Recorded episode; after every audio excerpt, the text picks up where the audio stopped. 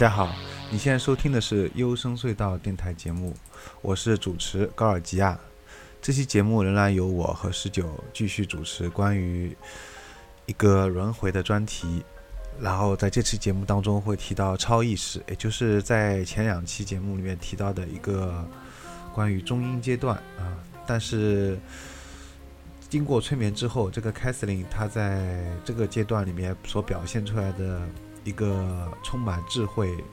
的一个意识呢，感是跟在清醒状态下面，也就是没有被催眠，催眠之前的他是完全不一样的。那这个状态呢，被称为超意识啊。在节目当中，我们将围绕这个展开。其实说是轮回啊，我们在节目当中还会谈到一些关于其他各种各样的话题，包括灵魂啊，啊，包括这些很多的东西。那么在这期节目呢，呃，我会继续推荐一个我个人也是很喜欢的一个台湾乐团，叫咖啡因啊，应该确切说是吗？啡因，呃，然后我们听到这首歌曲叫《不要》，在应该是可能是去年吧，嗯，我当时在台湾乐团专辑专题里面有推荐过这个乐队，如果老听众或忠实铁粉的话，可能会注意到啊这个熟悉的名字马飞英。好的，所以说我们在这期节目呢，会重点来再推荐一下他的一些这个乐团的一些其他作品。那照例呢，还是要先介绍一下这个乐团。呃，这个乐团的成员是有主唱谢梦婷，吉他手叫阿冷吧，然后还有 keyboard 键盘手黄敬贤，也叫贤贤，还有贝斯手吴兴哲，Oink，鼓手刘立杰。那么他在，他是一个来自台湾台北的一个乐团。他的一些风格融合了一些后摇的东西在里面，你也可以说他是女生后摇。这样虽然这样形容可能不是很准确。他在自我介绍里面说是吗啡给你美梦，咖啡使你清醒。相对于妈的疑问，我们更喜欢马的肯定。吗啡。因使你清醒的做梦，也就是清明梦啊。说到清明梦呢，我在以后的专题节目里面也会继续做这个专题。然后在 Street Voice 上面，他们有这样介绍：一种崭新未知的药品，复杂难以理清，同时却又纯粹透明的美丽。吉他与合成器共同营造出不同于现实的空间氛围。然后关于更多啊，我就不再一一介绍了。他一共目前为止呢出过三张专辑啊，接下来我们还会听到他们的一些其他歌曲。那么首先我们还是继续再回到节目当中来讨论一下关于超意识。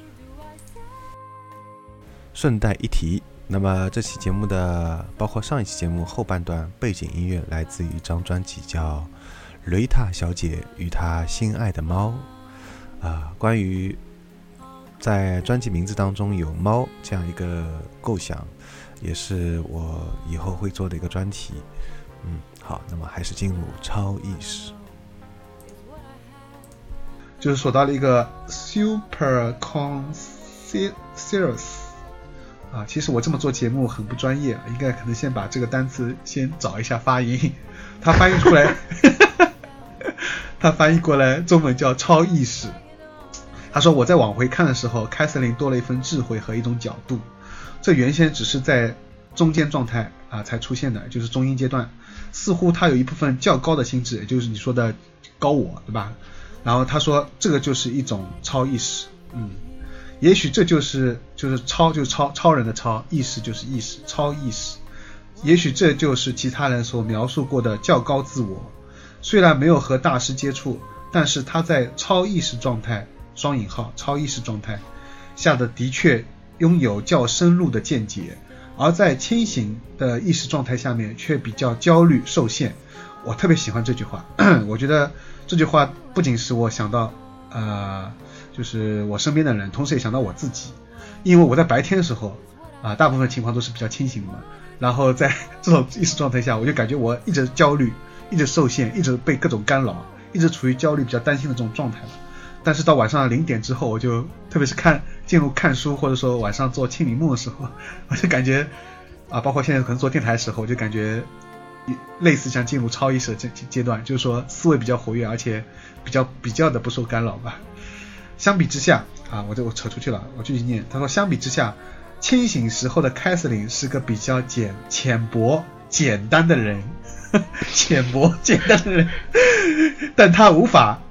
随意进入超意识状态。我在想，那些所谓已成道的东西方圣哲，是是不是能利用超意识状态得到他们的智慧和洞察力？哎，其实也就是你说的入定或禅定，对吧？对对对，觉醒状态，随时随地可以进入。光是入定和禅定还不够，还得是觉醒状态。对对对对对。那你看啊，他继续还没后面还说，他说如果答案是肯定的话，那么我们都有能力这么做，因为每个人都拥有超意识。是的。荣格知荣格知道人类意识的不同层次，他提出集体无意识的说法，有点接近凯瑟琳的超意识状态。然后他后面还有呀，啊，他说，但是我却为他的这段就笑死我了，其实不应该笑。他说，但是我却为他的意识和超意识之间的差距太大而受挫。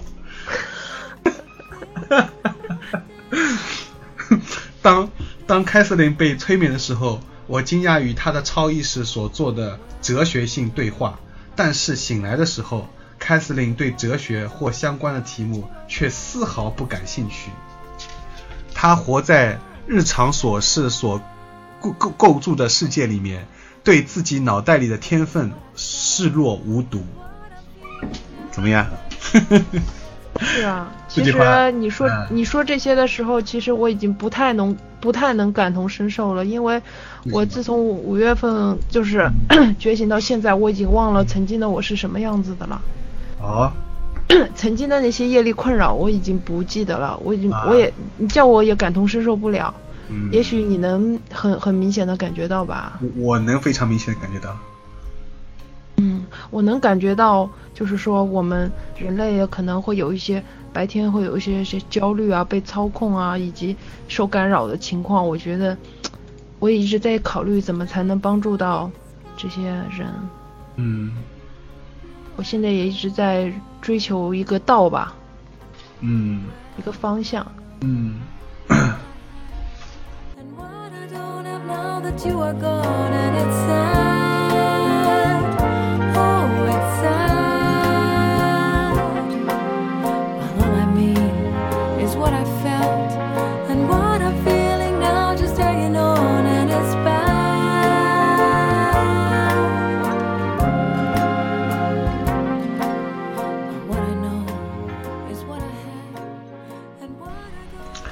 然后啊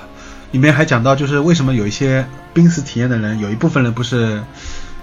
呃，他们就是又回来了嘛，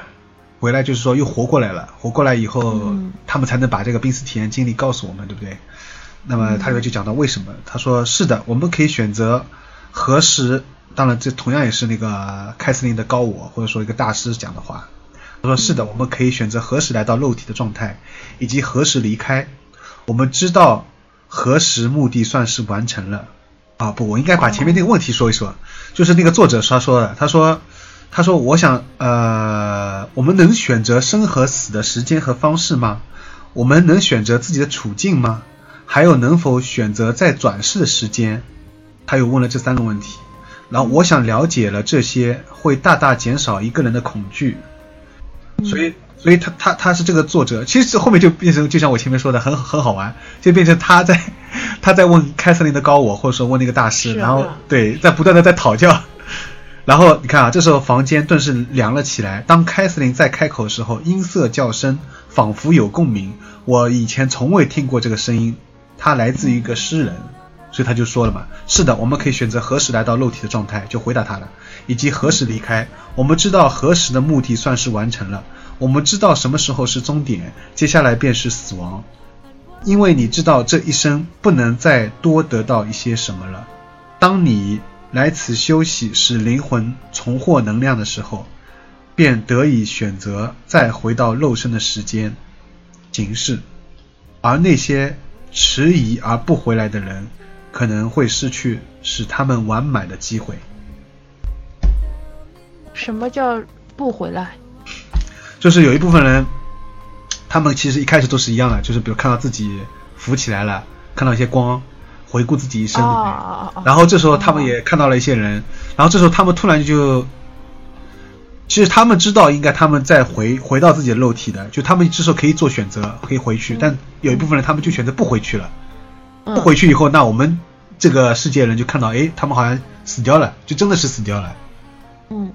这就是他们说的那些迟疑而不回来的人，可能会失去使他们完满机会。也就是说，他他的等于这个高我他说的意思就是说，其实，在那个阶段，大部分人都是可以选择，有可能有机会，就是说可以再回到肉身的，等于是这个意思。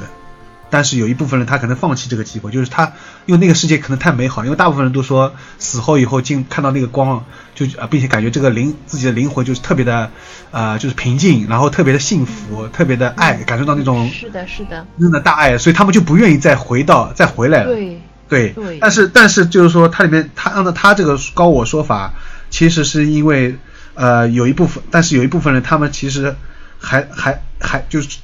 他们必他们其实在这个一生就这一世当中还有一些就是事情或者是怎么样还没完成，意思是说，其实他们是应该回来的，但他们有些人不回来我。还没有做完，对对，就像你对你题目还没做完就交卷子了，你把卷子交掉了，这个不行，所以他们就失去了是他们完满的机会嘛。好，接下来我们再来听一首马飞英带来的《转圈圈》。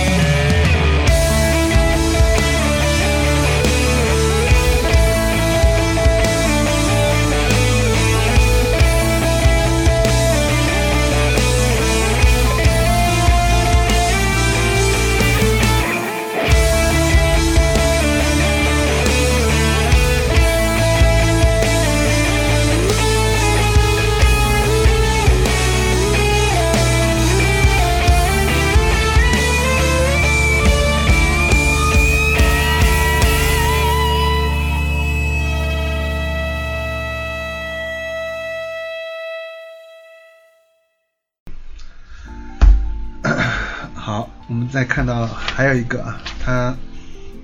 所以所以我在看这本书的时候，所以我觉得我在不断的就是呃不断的就是说在这本书当中获得很多新的感悟。就是找回自己可能丢失掉的一些知识吧。嗯，我觉得其实不一定说书上的知识错误就一定会怎么样，我们就是不要以那种心态去看书，就算是错误的，我们也要去理理解。就是说怎么说呢？就是最主要的是让知识能够充沛你的灵魂，嗯。而并不是一定要去纠结这个知识是不是这句话错了，那句话错了这种事情。对，就是说把这个知识它所表达的一个整体的含义把握。对对对嗯。对，对，所以所以我就想到啊，就是有时候不必过分的较真，就是你要听完对方说完这段话之后，你再去想，而不是说抓住对方有一个地方他没有说对，就拼命的去那个。啊，我最后再说下去啊，我说，他说，我学到了愤怒与憎恨，也学到了记恨别人的滋味。我还必须明白，我对自己的生活缺乏控制，我想要掌握却做不到。我应该对大师有信心，他们会引导我度过。这都是凯瑟琳说的。他说，但我没有信心，我觉得我自己从一开始就是受诅咒的。这里很关键。他说，我从来不曾欢喜的看待事情。我们必须有信心，我们必须相信，但我怀疑，我选择怀疑而不是相信。是啊，这就是被干扰了。嗯，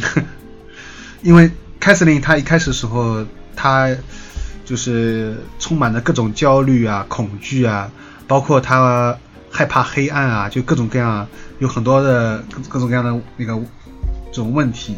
而且已经严重的干扰到了他的正常的日常生活嘛。而且他就说，呃，就是他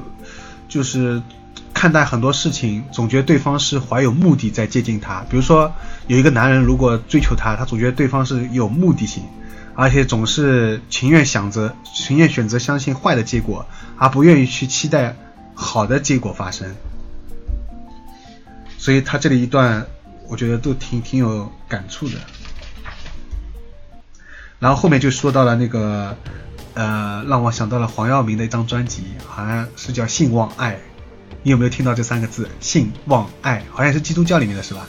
啊，不懂哎。相信，相信的信，或者说信心的信，望就是希望的望，爱就不用说了，信望爱。嗯，我记得好像是黄耀明的一张专辑。既然提到了这张专辑，那我们来就来听黄耀明《信望爱》当中的一首作品，叫《爱到死》。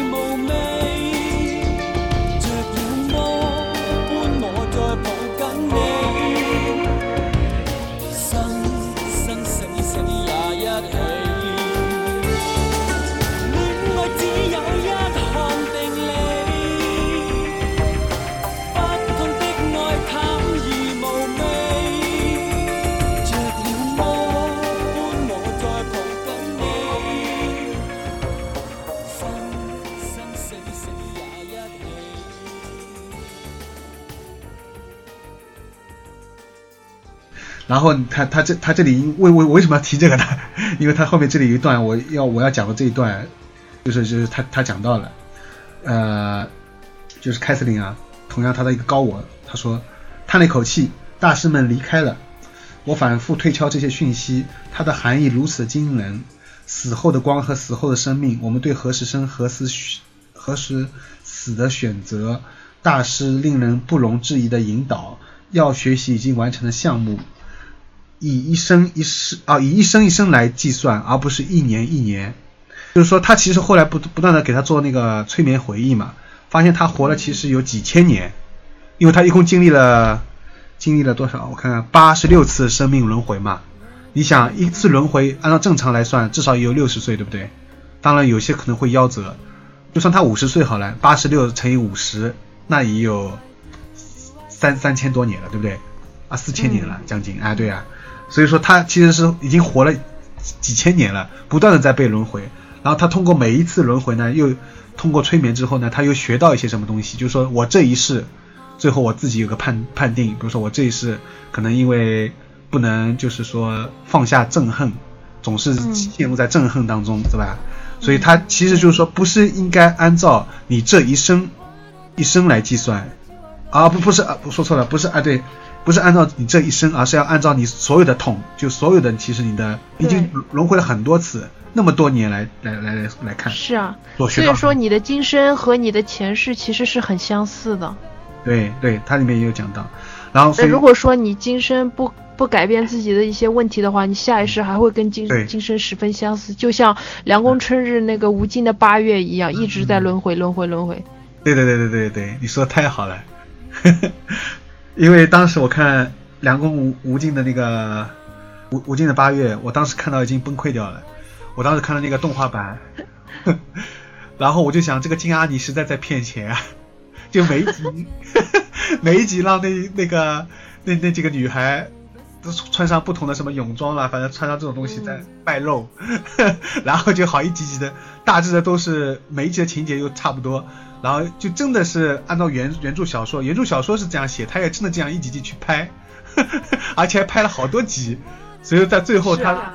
最最后我就没有追下去，就是没有看没有看完，我就放弃了，我就没有再追，然后一直等了大概有看完了，那你很厉害，你可以你你可以做股票，我做不了。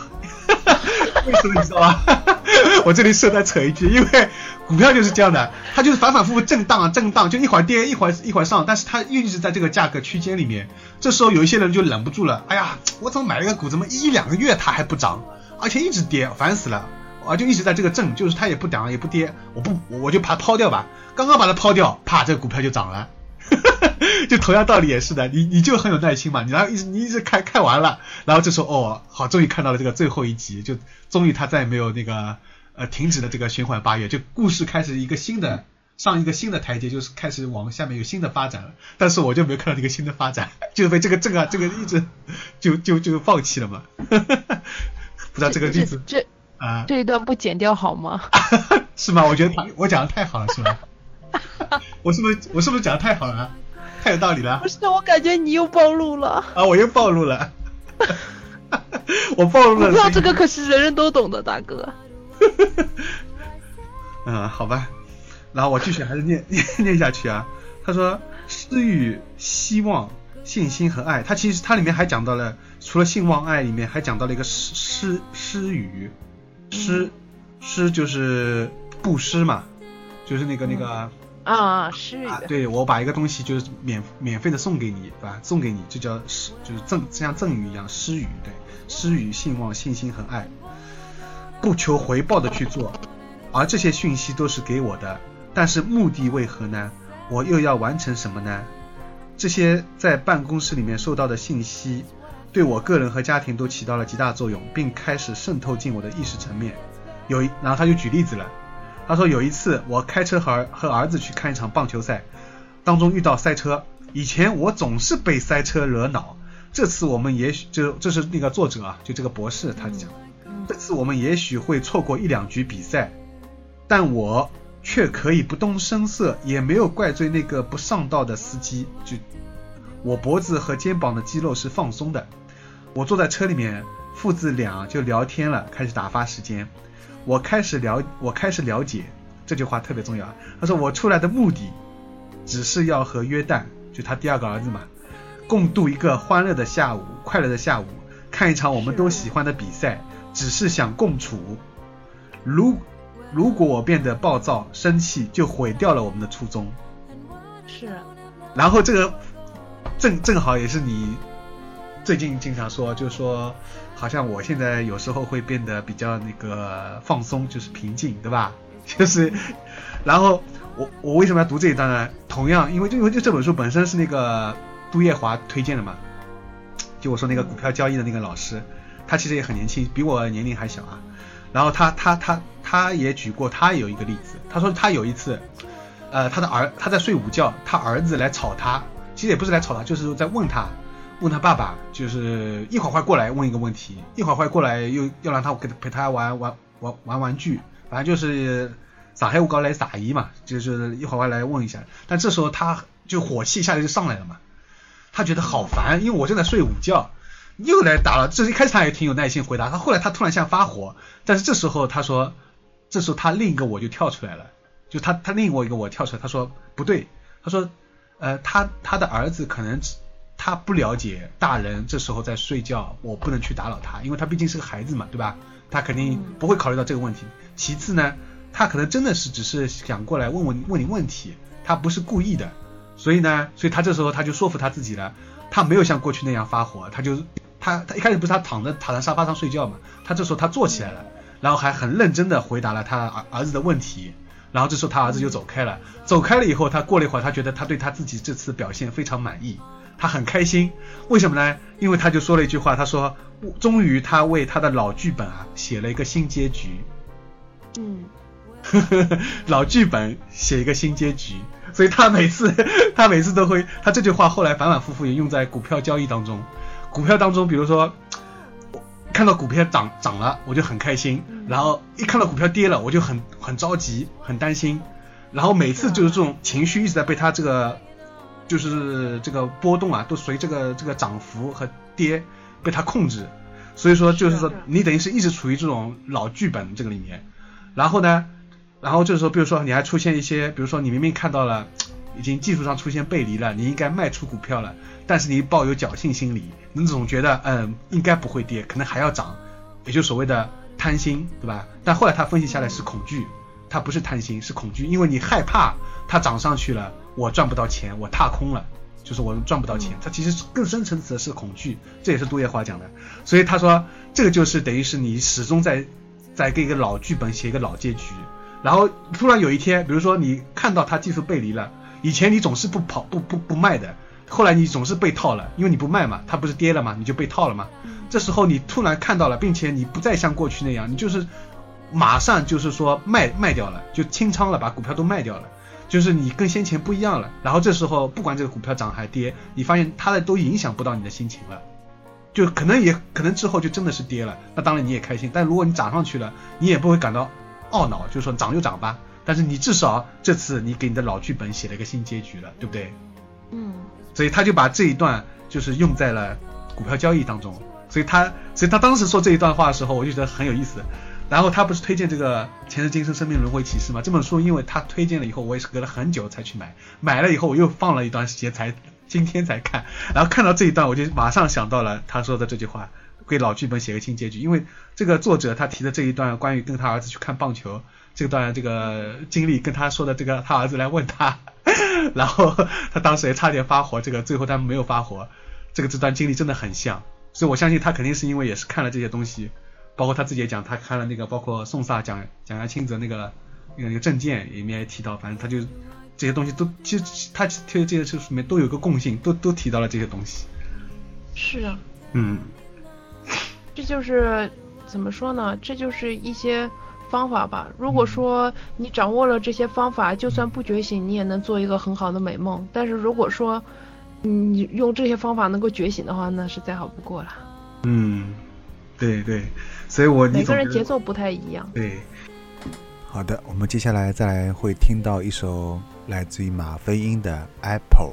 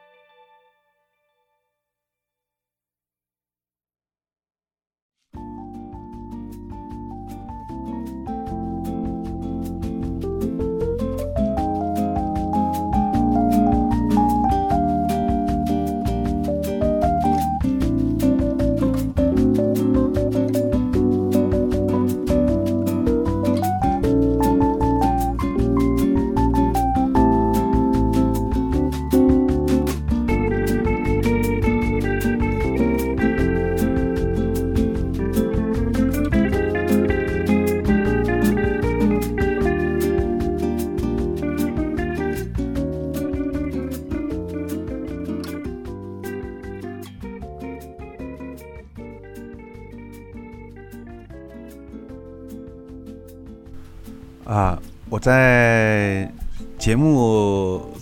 就是是很即兴的，我就想到了，就没有事先安排，我就想到了这个乐队，然后正好就是节目进行到这边，正好放了这首 Apple，然后我突然啊，我就发现，哎，真的很，这个就是共识性吧，因为它里面你看这首歌的歌词啊，他说有一天你不再认识我，像打蜡却腐烂的苹果。有一天你不再认识我，像忘记选择过的路口。我们相信的该质疑，质疑的应该相信，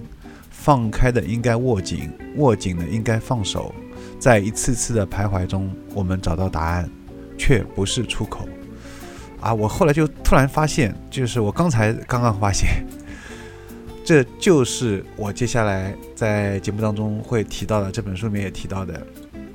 这个所有的观点都表达在这个歌词里面了，所以我才觉得，哎，这真的已经不能用巧合来形容，这就是共识性，啊，呃，他前面这一段就是有一天你不再认识我，这个这一段呢，表面看上看好像这是一首情歌，但实际上他讲的可能就是一个轮回，就是说在前一世我们可能是夫妻，到下一世我们可能就错过了，可能比如说你是我的一个朋友，或者说你是我的一个妹妹啊，反正就是诸如此类，有可能就是说，所以那到那一天你可能，或者说甚至我们就是一个同事啊，可能只见过一面，甚至这种，就是说我们可能擦肩而过了，就是所以说到下一世可能就是你不再认识我了，然后。呃，他这里面在节目后面你们也会听到，就是凯瑟琳，她有时候该相信的，她却发现她总是怀疑，她总是怀疑有些人靠近她总是怀有目目的性，但是她后来发现，她真正应该，呃，这些人她倒是应该相信，但是她却质疑，然后她一些怀疑怀疑的人啊，说错了，应该是她怀疑的人应该是相信，然后她真正她一直很依赖的有有一个相信的人呢，呃，但是她这个人伤害她却最深。啊，他最后发现这个人，他倒是应该怀疑，就所谓的相信的该质疑，质疑的应该相信，啊，包括还有他做的一些事情，就发现是放放开的应该握紧，握紧的应该放开，所以说他在一次次徘徊当中，就是等于像一次次轮回一样啊，试图去找到答案，最后发现却不是出口，啊，所以说总之啊，这首歌完完非常完美，非常契合接下来要讲的这这个些事情。它里面后面还讲到，他说，呃，我会看着我的孩子和太太，想象揣想揣想前世是否我们也在一块儿，我们选择要共商此生的喜怒哀乐吗？我们是没有年岁的吗？就是我们是没有年龄的吗？因为一直在轮回嘛，是无限的嘛。是我对他们感到无比的温柔和爱，了解他们，了解他们的缺点和过错并不重要。爱才重要。是的，我发现基于同样的原因，我也可以不在意自己的某些缺点。我们不再事事苛求完美，随时随地都会自制，或者说自控吧，自自制啊，自己的自，制造的制造的自，随随地都会自制，真的没有必要强迫任何人。就他他他这里一段感悟，我也当时我就把它划下来了。我觉得，哎呀，讲的太好了。就是我们有时候，比如说啊，很清楚自己的缺点，然后总是希望自己改正自己缺点啊，包括也看到别人的缺点，但是眼里面都是对自己最亲密的人，往往要求是最高的，对不对？然后你会不经常容容纳不了对方的一些缺点和过错，你总希望对方去改正。但是其实他按照他这个说法，其实你最后会明白，有很多人会到死了，可能真的是到死了 才会明白这这个道理，就是说，其实是缺点和过错都不重要，最重要的是爱。是，嗯，但是活着的时候还是不行，就是发现很多人还是做不到这一点。当然，对于像你这种觉醒的人来说，可能可以做到这一点，是吧？我我的爱已经肯定已经不仅仅局限于家人了，我对整个人类、对整个地球的爱都已经是到达了一定的。我觉得我我感觉我有时候会有一种要过载、要爆炸了的感觉，嗯，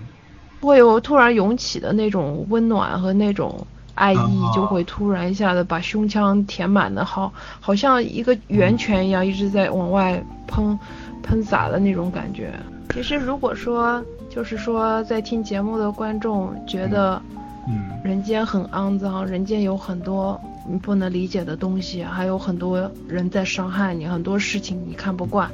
其实当你处在这种境地的时候，你与其去抗争他们，嗯不如去拥抱他们。嗯，你把世间的肮脏，还有你所谓讨厌的东西，全部包容到你的心里，就像宇宙包容小小的地球一样，全部包容到你心里，让你与他们融为一体。只有在这个时候，你才能感受到，其实你与这个世界是没有分别的。目之所及，皆为心相。你所看到的东西，全部是你自己心里的东西。当你跟他们没有分别，你成为了他们，这些东西也就不存在了。嗯，对对，我全部赞同，所以我就不补充，不充不补充，不说什么了。我一直很想对对一些人说，我觉得跟高尔基亚有喜欢高尔基亚，并且跟他有一定业力关系的人，也都是 通过好几世就是修了很多很多的善业和善果的人，所以对你们也很有信心啦。我觉得你们一定是走在觉醒的路上的。嗯，是的，就是我们我们我们都后来看到，就是很多反正只要跟濒死经验相关的，或者轮回相关，都会发现，特别是轮回相关的，都会发现，就是这一世，包括这书里面举了很多证明，就是这一世，比如说跟你做夫妻的，或者跟你做呃亲人的，比如说是父母啊、兄弟姐妹啊这些亲的兄弟姐妹啊这些的，肯定是以你以前前世、上一世或者在前前世以前也是跟你各种各样关系的。是啊，把他们都想成来帮助你觉醒的人就好了，嗯不要去看着他们的缺点。其实每个人活在这世上也都挺不容易的。好了，这期节目就到此结束了。最后再说一下节目的联系方式啊，应该说是收听方式，直接在手机上面搜索呃优声隧道的一个微信订阅号啊，直接搜索“优声隧道”这四个字就可以了。在每期节目里面都会有推送。此外，在手机上安装荔枝 FM 或者网易云音乐这两个 APP，在里面搜索“优声隧道”都可以的。然后有任何对节目的想法，都可以在这个平台上面可以给我们留言。好了，下期节目再见了。对了，在节目的最后，还有我们来听到一首同样来自于马飞鹰的一首歌曲《你害怕被谁听见》。